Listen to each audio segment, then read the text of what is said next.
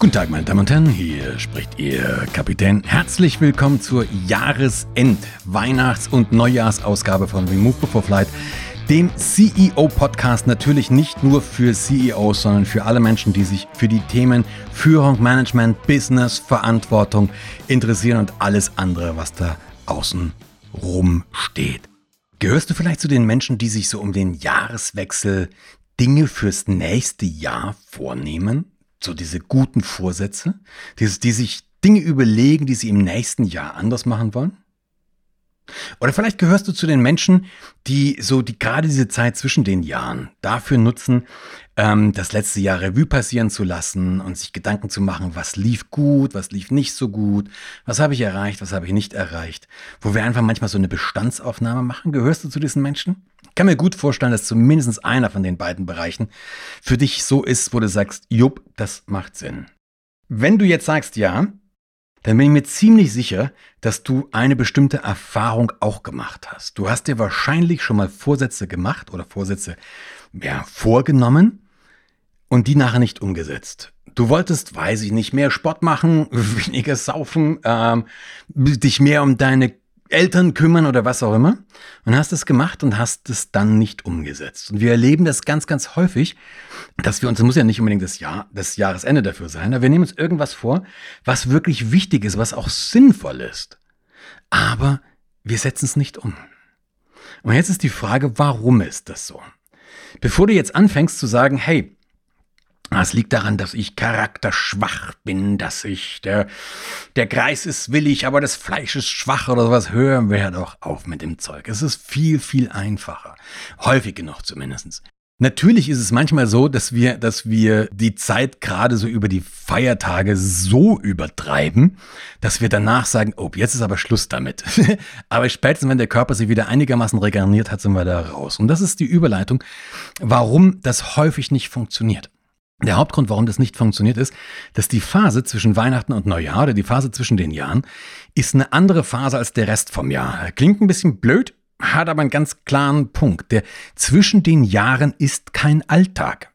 Zwischen Jahren ist überhaupt kein Alltag. Wir sind also aus dieser operativen Geschichte raus. In meinem Business ist es so, ich kann, weiß ich nicht, 15. Dezember normalerweise kann ich mein Telefon ausschalten. Da passiert nichts mehr. Also da kommen keine Anfragen.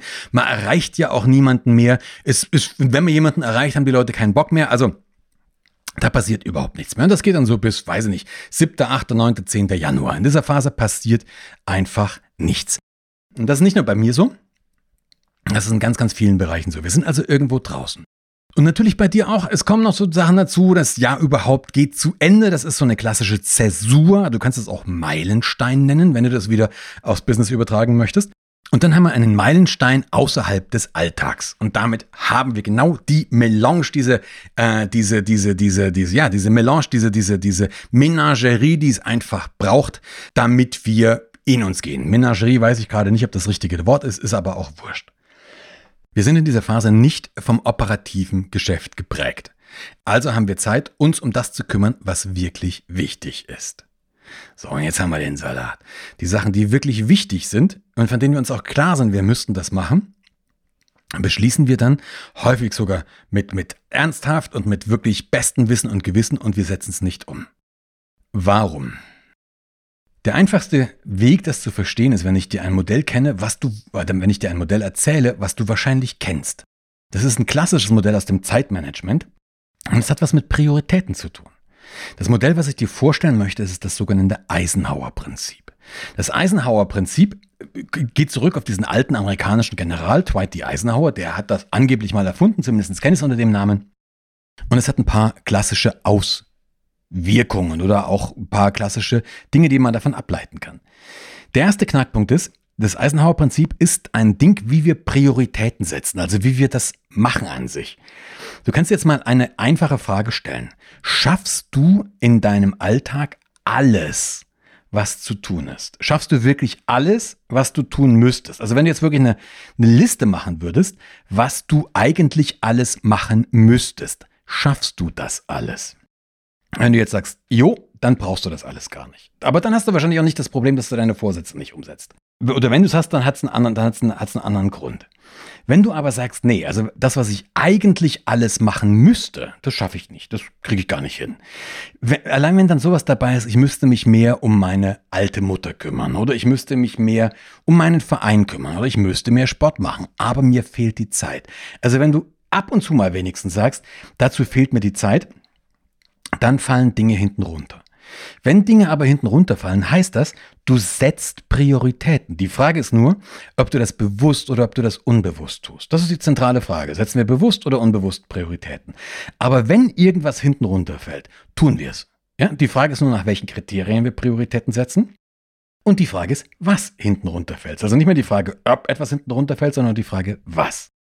So, und jetzt können wir uns anschauen, nach welchen Kriterien wir Menschen Prioritäten setzen. Es gibt eigentlich, ich würde mal sagen, vier Hauptprioritäten, Konzepte. Das eine Prioritätenkonzept ist das Prioritätenkonzept nach Dringlichkeit. Also derjenige, der am, am, am lautesten schreit, der wird als erstes, als erstes bearbeitet. Wenn ich ähm, jetzt abends hier sitze und sage, verdammt nochmal, morgen muss eine neue Podcast-Folge fertiggestellt werden. Mit einer hohen Wahrscheinlichkeit schaffe ich es mir, die Zeit dafür zu nehmen, diese Podcast-Folge fertigzustellen. Aber wahrscheinlich sitze ich dann nicht mit meiner Frau auf der Couch und wir schauen uns gemeinsam einen Film an, was wir vielleicht auch mal wieder machen sollten. Ja, also ich setze Prioritäten nach dem Dringlichkeitsprinzip. Das ist ein ganz einfaches Prinzip. Das, was der, der am lautesten schreit, das, was am spätesten dran ist oder was am dringendsten ist, das mache ich. Der Knackpunkt ist nur, das, was am dringendsten ist, ist nicht zwangsläufig das Wichtigste. Aber ein sehr einfaches Konzept, sehr, sehr schnell umsetzbar, ganz easy. Das zweite Konzept, nach dem Menschen Prioritäten setzen, ist das Lustprinzip. Das finde ich persönlich ein sehr, sehr schönes Prinzip. Wir machen das als erstes, was uns am besten gefällt oder was uns am meisten Spaß macht.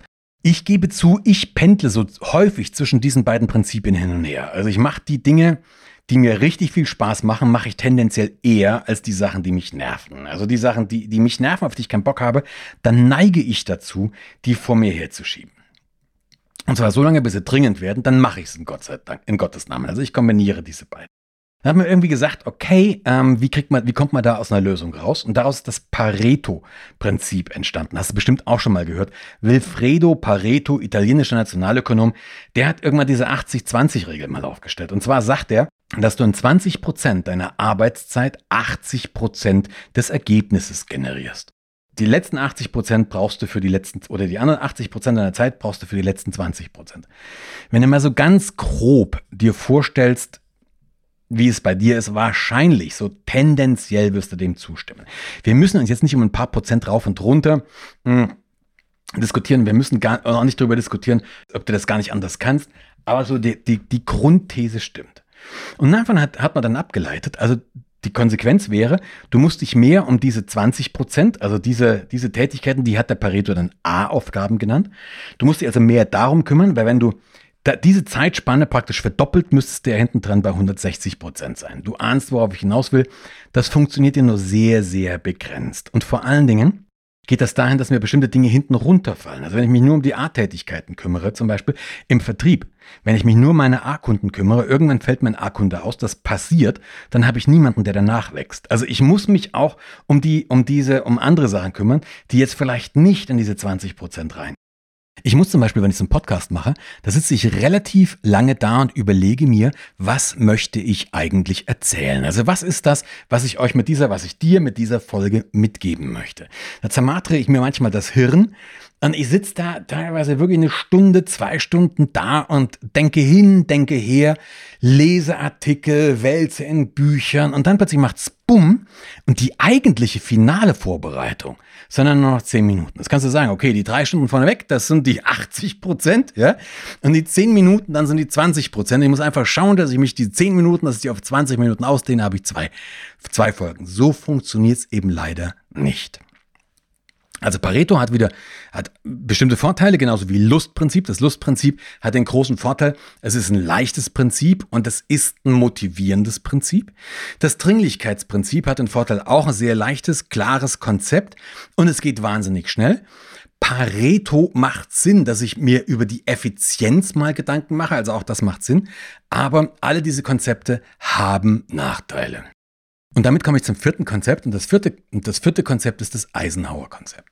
Der Eisenhower hat Folgendes gemacht. Der ist hergegangen und hat gesagt, ich kann alle Tätigkeiten, was ich so machen muss, kann ich ganz grob in zwei Dimensionen einteilen. Jetzt kannst du dir vorstellen, du nimmst so ein, so ein Zwei-Achsen-Diagramm mit einer X-Achse, mit einer Y-Achse und auf die eine Achse schreibst du Wichtigkeit und auf die andere Achse schreibst du Dringlichkeit. Und ich kann jedes Ding einordnen mit, ähm, wie wichtig ist es oder wie dringend ist es. Okay, machen wir mal, was ist der Unterschied zwischen wichtig und dringend? Die Frage stelle ich in meinen Seminaren oder Vorträgen häufig. Was ist der Unterschied zwischen wichtig und dringend? Und dann eiern die Leute so ein bisschen hin und her. Und irgendwann kristallisiert sich dann raus, okay, Dringlichkeit ist Zeit, das ist der Zeitfaktor, also das muss am besten vorgestern bearbeitet sein. Und Wichtigkeit ist das Ziel. Also je mehr diese Tätigkeit Einfluss auf meine Zielerreichung hat, umso wichtiger ist. Also haben wir die beiden Definitionen klar. Das ist bis dahin logisch, aber dann stelle ich immer noch mal eine Nachfrage. Dann sage ich, okay, jetzt bei, bei, bei vielen Tätigkeiten ist es klar, die kann ich da easy einordnen. Ähm, ich kann zum Beispiel sagen, ähm, wenn ich das Ziel meiner, meiner Firma ist es, gute und gut bezahlte Vorträge, Workshops und Seminare zu halten. Das ist das Ziel meiner Firma. Ja, wenn ich also, wenn ich morgen einen, einen Vortrag halten muss, dann ist das sehr, sehr wichtig. Ja, weil das ist das Ziel meiner Firma. Wenn ich den noch nicht vorbereitet habe, ist es sehr, sehr dringend, weil es ist morgen. Das bringt ein anderes Beispiel. Ich sitze hier gerade in Berlin an meinem Schreibtisch und stell dir vor, ich hätte jetzt vor mir ein Schriftstück liegen vom Finanzamt und da drauf steht, äh, letztmalige Zahlungsaufforderung und darunter steht, wenn ich nicht endlich meine, sagen wir mal, Steuererklärung 2000, keine Ahnung, von vor drei Jahren abgebe, dann muss ich eine Strafe bezahlen in Höhe von, sagen wir mal, 30.000 Euro. Also wenn ich die nicht innerhalb von 14 Tagen diese Steuererklärung abgebe, muss ich 30.000 Euro Strafe bezahlen. Und dann frage ich immer, okay, ist diese Steuererklärung wichtig oder nicht wichtig? Was glaubst du, sagen die meisten meiner Teilnehmer, Teilnehmerinnen? Die sagen, ja, logisch ist das wichtig. Manchmal sagen, es kommt darauf an, wie viel du verdienst, ja. Äh, aber die meisten sagen, na klar, wenn ich 30.000 Euro äh, Strafe bezahlen muss, ist das wichtig. dann mache ich die Gegenfrage. Inwieweit hilft mir das, das Ausfüllen meiner Steuererklärung dabei, gute oder gut bezahlte Trainings, Seminare, Vorträge zu machen? Gar nicht. Und damit ist es nicht wichtig. Jetzt weiß ich nicht, wie es dir gerade geht, aber du kannst dir vorstellen, wenn ich das in einem Vortrag oder in einem Workshop sage, dann stellen sich bei manchen Leuten die Halsschlagadern raus. Die kommen dann, also Alter, jetzt mach mal langsam. Du kannst auch nicht sagen, 30.000 Euro Strafe selbst bei einem Gutverdiener, das sei nicht wichtig. Stell's dir anders vor. Viele Menschen äh, verstehen es, wenn ich denen sage, was ist das Wichtigste in deinem Leben. Das sagen die meisten Menschen meine Kinder oder mein Lebenspartner oder meine, mein Vater, meine Mutter, ist egal. Wenn du Kinder hast, ich weiß es natürlich, aber wenn du Kinder hast, kannst du dir das gut vorstellen. Sonst stell dir ein Kind vor, das du sehr, sehr gerne hast. Jetzt stell dir vor, du wärst in der Situation. Du bist gerade dabei, diese Steuererklärung zu machen. Du hast dich jetzt gerade hingesetzt, du hast dir gerade ähm, du hast dir einen Kaffee gekocht, du sitzt jetzt gerade da, hast den Kugelschreiber schon in der Hand, du willst jetzt wirklich damit anfangen. Dann klingelt dein Telefon, du hebst ab, ist ein Krankenhaus dran, Intensivstation. Die sagen, hier ist die Intensivstation sowieso. Ihr Kind oder dieses, dieses Kind hat gerade eben einen schweren Unfall gehabt, liegt hier der, auf der Intensivstation. Können Sie bitte kommen? Was wirst du tun? Wirst du jetzt sagen, ah, ja, alles klar, ich mache hier gerade noch zwei, drei Stunden die Steuererklärung fertig und dann komme ich aber direkt als nächstes? Ich hoffe mal ehrlich gesagt nicht. Du wirst alles stehen und liegen lassen, hoffe ich, und in dieses Krankenhaus fahren. Ja, warum? Weil du dich jetzt um das kümmerst, was wirklich wichtig ist.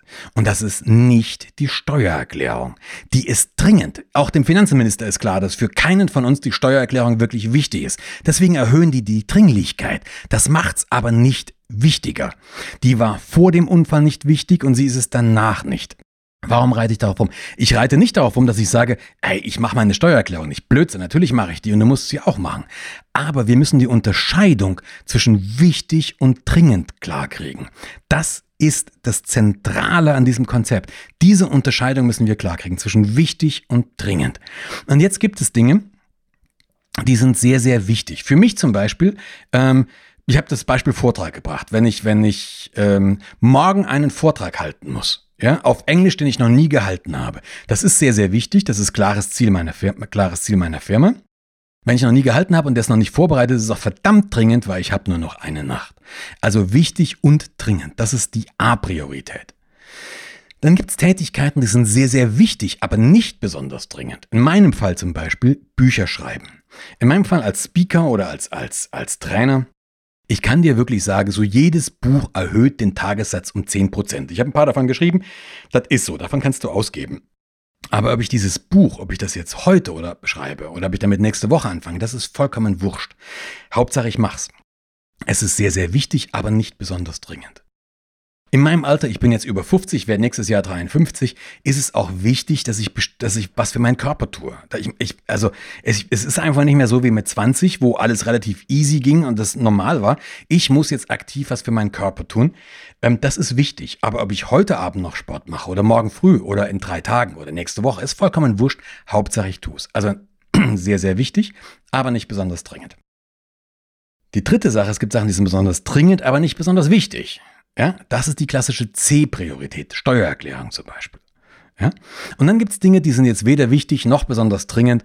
Das ist so dieses der albernste Spruch in Unternehmen, darum kümmere ich mich mal, wenn ich Zeit habe.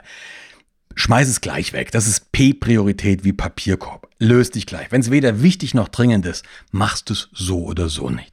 So, jetzt haben wir dieses Konzept. In den meisten Zeitmanagement-Büchern steht, du musst wesentlich mehr Zeit für A-Aufgaben verbringen. Du musst in A-Aufgaben mehr Zeit einräumen. Das sagt auch Pareto. Da sag ich jetzt, das ist ein völliger Schmarren. Das musst du nicht, weil um A-Aufgaben kümmerst du dich automatisch. Da spielen wir Feuerwehr. Wenn ich morgen diesen neuen Vortrag halten muss und der ist noch nicht vorbereitet, dann mache ich in Gottes Namen eine Nachtschicht. Ja, das kriege ich irgendwie hin. Wenn ich mich lange genug nicht um meinen Körper gekümmert habe, wenn ich lange genug so ein Ziehen der Brust habe, das leicht in den Arm ausstrahlt. Ich habe mich da lange genug nicht drum gekümmert. Dann fahren die mich ins Krankenhaus mit Lalülala. Dann wird's na, das wird automatisch, äh, wird dafür gesorgt, dass ich mich drum kümmere. Also um A-Prioritäten, da müssen wir nicht den Fokus drauf setzen. C-Prioritäten sind die Prioritäten, die ich am besten delegieren kann. Meine Steuererklärung mache ich nicht selbst, die delegiere ich. Und jetzt kommen wir zu dem Knackpunkt, die B-Tätigkeiten. Die B-Tätigkeiten, das sind die Tätigkeiten, die langfristig etwas verändern würden. Das würde einen Unterschied machen. Das würde wirklich einen Kick machen. Und wenn du dir jetzt mal die Frage stellst, wenn du jetzt mal einen normalen Tag, Tagesablauf dir anschaust, und alle Tätigkeiten nur mal unterscheidest und bewahren und verändern. Also bewahren ist das, was ich tun muss. Ich muss zum Beispiel Vorträge halten. Davon lebe ich. Und wenn ich weiterhin mir hier was Schönes zu essen kaufen möchte und meinen Rotwein bezahlen möchte, muss ich Vorträge halten. Das ist aber keine Veränderungstätigkeit für mich, sondern bloß eine Bewahrenstätigkeit. Buchschreiben ist für mich inzwischen auch eine Bewahrenstätigkeit, weil meine Kunden und Kundinnen erwarten das von mir, dass ab und zu mal was Neues rauskommt. Veränderungstätigkeit wäre, wenn ich was wirklich komplett Neues konzipiere. Überleg dir mal, wie viel Prozent deiner Zeit insgesamt verbringst du mit Veränderungstätigkeiten? Wahrscheinlich bist du jetzt wenn du im höheren einstelligen Prozentbereich bist, bist du schon verdammt, verdammt gut. Bei den meisten Menschen, die sind wahrscheinlich schon froh, wenn sie sich im einstelligen Promillebereich befinden. Wenn ich aber nichts mache, was verändert, dann muss ich mich nicht wundern, wenn ich dauerhaft im Hamsterrad bin. Und jetzt wieder zurück zu unseren B-Tätigkeiten. Die B-Tätigkeiten, das sind diese wirklich wichtigen Aufgaben. Und die wirklich wichtigen Sachen haben einen großen Hacken. Die sind ganz selten wirklich dringend. Die wirklich wichtigen Sachen sind ganz, ganz selten wirklich dringend. Und deswegen werden sie von dem dringenden Geschiss verdrängt. Und jetzt kommen wir zurück auf den Punkt, wie wir gestartet sind, nämlich mit diesen Neujahrs- oder Jahreswechselvorsätzen. Zwischen den Jahren haben viele von uns die Zeit oder wir nehmen uns die Zeit wir, oder die Zeit wird uns gegeben, wirklich mal nachzudenken. Wir sind aus dem operativen C-Geschiss raus. Wir müssen auch keine, wir müssen auch keine Feuerwehr spielen, weil, weil uns keine Projekte um die Ohren fliegen, weil niemand was macht. Also kommen wir jetzt dazu, uns über die B-Aufgaben Gedanken zu machen. Und dann kommen uns natürlich diese, diese, diese Punkte, wo wir sagen, hey, okay, das ist es, darum müsste ich mich kümmern. Das wird mir dann auch plötzlich klar und wir nehmen uns das wirklich vor, wir wollen was ändern. Das Blöde ist, jeder von uns, ab spätestens ab Mitte Januar, wirst du wieder vom Alltag einge eingeholt und da kommt dieses ganze C-Rauschen wieder. Und wir haben gerade eben schon, schon besprochen, diese Dringenden, dieses aufdringliche Geschiss, C-Geschiss, verdrängt das, was wirklich wichtig ist. Und plötzlich sind wir wieder zurück im Hamsterrad. Wie kommst du aus der Nummer raus? Dann kommst du aus der Nummer raus, indem du dir zum Beispiel wirklich jetzt diese Zeit nimmst zwischen Weihnachten und Neujahr oder diese Umbruchszeit oder wann auch immer du diesen Podcast hörst und dich einfach mal hinsetzt und sagst, wo möchtest du wirklich langfristig hin? Was würdest du eigentlich? Was ist das wirklich Wichtigste in deinem Leben? Verbringst du wirklich genügend Zeit mit dem, was wirklich wichtig ist? Wie hättest du gerne? Du kennst den Spruch von mir, you got to know how your perfect day looks like. Du musst wissen, wie dein perfekter Tag ausschaut. Mach dir das und dann überlege, okay, was ist zu tun? Und dann Sorge dafür, dass du auch im neuen Jahr regelmäßig Zeit einplanst für die langfristigen B-Aufgaben. Dafür brauchen wir einen regelmäßigen, konkreten Blocker. Den müssen wir uns freischalten, freischaufeln, da müssen wir dafür sorgen, dass nichts dazwischen kommt. Dann haben wir eine Chance, wirklich was zu ändern. Ja, das waren wieder Worte von ewigem Wert am Ende dieses Podcastes. Das wird der Podcast, der letzte Podcast für das Jahr 2020 sein. Wir machen eine kurze Neujahrspause. Auch ich muss mir darüber nachdenken, wie hätte ich es gerne im nächsten Jahr. Anfang des neuen Jahres sehen wir uns wieder. Lass es dir sehr, sehr gut gehen. Ich wünsche dir eine super, super, super Zeit. Ich wünsche dir alles Gute. Ich wünsche dir gesegnete Weihnachten. Ich wünsche dir ein mördermäßiges und zwar wirklich richtig, richtig geiles neues Jahr. Viel, viel geiler als 2020, wobei das auch nicht schwer ist. Also wirklich ein richtig lässiges Jahr. Bleib vor allen Dingen gesund. Lass es dir gut gehen. Kümmere dich um dich und wir hören uns bald wieder. Bis dann. Ciao, ciao.